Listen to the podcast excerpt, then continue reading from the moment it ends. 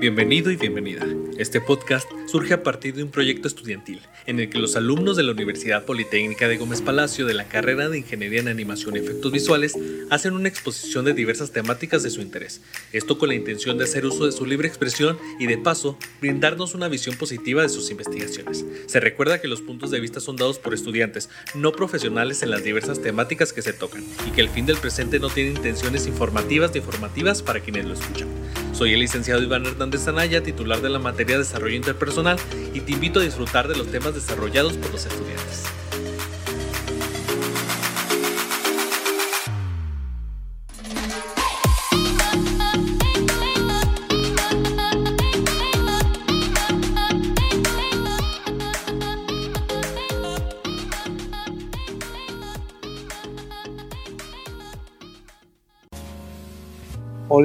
Nombre es Antonio Ezequiel Vázquez Martínez, tengo 20 años, estudio en la Universidad Politécnica de Gómez Palacio. Actualmente curso el tercer cuatrimestre de la carrera de Ingeniería en Animación y Efectos Visuales. Realizo este podcast por la materia de Desarrollo Interpersonal. No soy muy activo en redes sociales, pero pueden encontrar mis dos canales de YouTube donde solía subir videos. Uno de ellos se llama Pancho Villa Studios. En este subía videoblogs con algunos amigos. Y el segundo, pues de repente subo tarea, ¿qué más? Videos de comedia. También subo uno que otro video de animación. Y bueno, se llama Mr. Chicote Maredor. También me pueden encontrar en Instagram como Mr. Chicote Mareador Em, no tengo mucho contenido ahí, pero pues también voy a estar subiendo algunas ilustraciones que haga o GIFs animados. En fin, comencemos con el tema. El tema que voy a abordar en este podcast es el de los superhéroes como ejemplo para superar nuestras metas. Primero explicaré un poco de qué va esto. Decidí elegir este tema por el simple hecho de que me encantan los superhéroes. No soy muy de leer cómics, me interesan más las películas y una que otra serie animada, pero desde que era niño hasta el día de hoy me he dado cuenta de que estos grandes personajes funcionan como una figura de inspiración. Sus historias nos conmueven, nos emocionan y nos motivan a ser mejores personas. Está claro que esto no es solo para los superhéroes, sino personajes en general, en todo tipo de medios, ya sean películas, series, cómics, libros, anime, manga, incluso los videojuegos. En general, todo este tipo de personajes nos enseñan cosas nuevas, aunque hablemos también de los villanos, podemos ver diferentes puntos de vista de una misma cosa. No digo que los villanos estén justificados, pero es muy interesante ver cómo es que piensan y cómo es que ven el mundo. Así nos damos cuenta de que en la vida real también hay diferentes puntos de vista, diferentes versiones de la verdad, y aunque solo existe una verdad, es difícil conocerla por completo en cualquiera de las situaciones por las que pasamos. Pero ahora nos vamos a centrar de lleno en los superhéroes porque el camino que siguen para lograr sus metas es muy similar al de cualquier persona en el mundo real.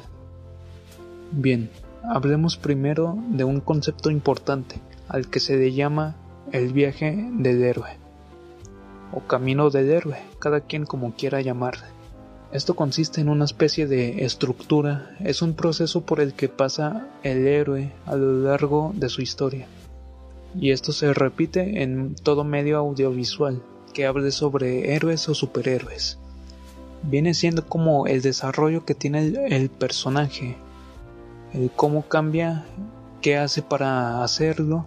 También aquí podemos ver una especie de caída en el personaje, algo que le haga pensar sobre la situación que está pasando, ya sea que perdió su objetivo o que el villano lo venció para que una vez se prepara termine teniendo un resurgimiento y logre superar ese obstáculo que le impide alcanzar su meta. Este término fue acuñado por Joseph Campbell para así presentar que en los relatos épicos se repite una historia, o más que una historia, se repite un proceso, una estructura. También hay algo que se debe aclarar para continuar con el tema. Para saber diferenciar un héroe de un superhéroe no hay mucho problema, ya que el término héroe lo usamos para referirnos a aquellas personas que han realizado una hazaña extraordinaria, como dice Frozono, y requiere de gran valor. Yo creo que hemos escuchado con mucha frecuencia una frase como cualquiera puede ser un héroe o todos tienen un héroe dentro. No sé, frases similares hemos escuchado miles de veces y las cuales cuentan con mucha verdad. Un bombero puede ser un héroe, un policía, una persona que evita un asalto, un padre o una madre que salva a su hijo de cualquier accidente. Como pueden ver, el mundo está lleno de héroes. Ahora, el término superhéroe lo conocemos más como un héroe con superpoderes o alguien que tenga habilidades especiales. Esto es algo que obviamente vemos en la ciencia ficción. ¿Por qué nos identificamos con los héroes? Bueno, este punto ya depende de cada quien, pero voy a tratar de dar mi opinión siendo lo más objetivo posible, para dar una respuesta lo más acertada que se pueda. Porque como ya lo dije, este punto depende de lo que cada uno piense al respecto. Puede que los superhéroes suenen más como un contenido enfocado al público infantil, pero la verdad es que hay tanta variedad de estos personajes que sus historias apuntan a diferentes edades. En los últimos años se ha demostrado que las películas de superhéroes también pueden ser dirigidas para el público adulto. Tal es el caso con The Dark Knight, la película de Batman de Christopher Nolan, cuyo ambiente no se siente como una película convencional de superhéroes, sino que es un tono más serio, más oscuro, con más violencia que en otras películas y de hecho también en los últimos 10 años tuvimos Deadpool, tuvimos Logan, también, también la película de Liga de la Justicia de Zack Snyder, que tuvo mucha violencia. En fin, son muchas de las películas que cuentan con un tono más serio. Pero algo siempre va a suceder independientemente de la edad y la historia que estamos consumiendo y es que de alguna forma vamos a sentirnos identificados, aunque sea un poco, con uno de estos personajes. No estoy diciendo que le pase a todos los fans con cada personaje nuevo que ven. Hay un factor que puede hacer que nosotros nos identifiquemos con los héroes. Por ejemplo, hay historias que se inspiran en nuestro contexto social. También puede que se inspiren en algún contexto histórico que nos interese Así los personajes pasan por situaciones similares a los que nosotros como fans pasamos. Si bien esto ayuda a interesarnos por los superhéroes, hay otro factor muy importante que nos hace identificarnos con ellos. Ahí es donde precisamente entra el viaje del héroe. Independientemente de la historia, en esta estructura primero vemos el superhéroe teniendo una vida común, como cualquiera uno de nosotros. Después pasan eventos que terminan cambiando la vida del personaje principal y es lo que lo transforman en un héroe. Vemos cómo es que el protagonista se aferra a quedarse em, estancado, por así decirlo, en su rutina. Después vemos cómo es que se ve obligado a atender el llamado de la justicia. Vemos cómo es que el personaje acepta este cambio. Después vemos cómo cae para después levantarse y convertirse en ese héroe que está destinado a ser o eligió ser, dependiendo del caso. Obviamente también hay personas que ayudan al, al personaje principal, al héroe, en convertirse en uno. Lo guían, lo ayudan, le dan apoyo emocional, este apoyo físico, lo que el personaje necesite para conseguir su objetivo o para mejorar tanto como superhéroe como persona. Por último, el héroe regresa a su vida normal, pero algo es diferente. Hay un cambio en él y en su vida. El panorama que tiene sobre el mundo se amplía a nuevos horizontes. Además, ya no es quien era en un principio, sino que ahora es un héroe. Así que, volviendo a la pregunta de ¿por qué nos identificamos con los héroes? Yo pienso que es por el viaje del héroe. Se parece mucho a lo que nos sucede a nosotros en diferentes situaciones por las que pasamos. Tenemos una rutina, no queremos aceptar un cambio a pesar de querer algo más, pero hay algo que nos hace cambiar, algo que nos impulsa a querer cambiar nuestros hábitos para alcanzar un objetivo y aunque haya caídas en nuestro camino, siempre trataremos de ver qué salió mal y veremos la manera de superarnos a nosotros mismos. ¿Cómo nos ayudan a cambiar las historias de superhéroes? Primero que nada, una vez que una historia nos atrapa y vemos el camino por el que pasa el héroe, puede que la historia termine o continúe, pero lo que en verdad importa es qué tanto nos inspiró la aventura. Siempre recordaremos momentos demasiado épicos y emotivos. Daré un ejemplo un poco reciente, pero les advierto que hay un spoiler para los que no hayan visto la Liga de la Justicia de Zack Snyder. Bueno, mi momento favorito en esta película fue cuando Flash viaja en el tiempo fue algo tan épico y a la vez el diálogo que hace Barry mientras realiza esta acción tiene un mensaje muy interesante. El futuro es tu creación, el pasado es tu creación, todo ocurre ahora. Un diálogo un poco simple, pero está lleno de profundidad y de verdad.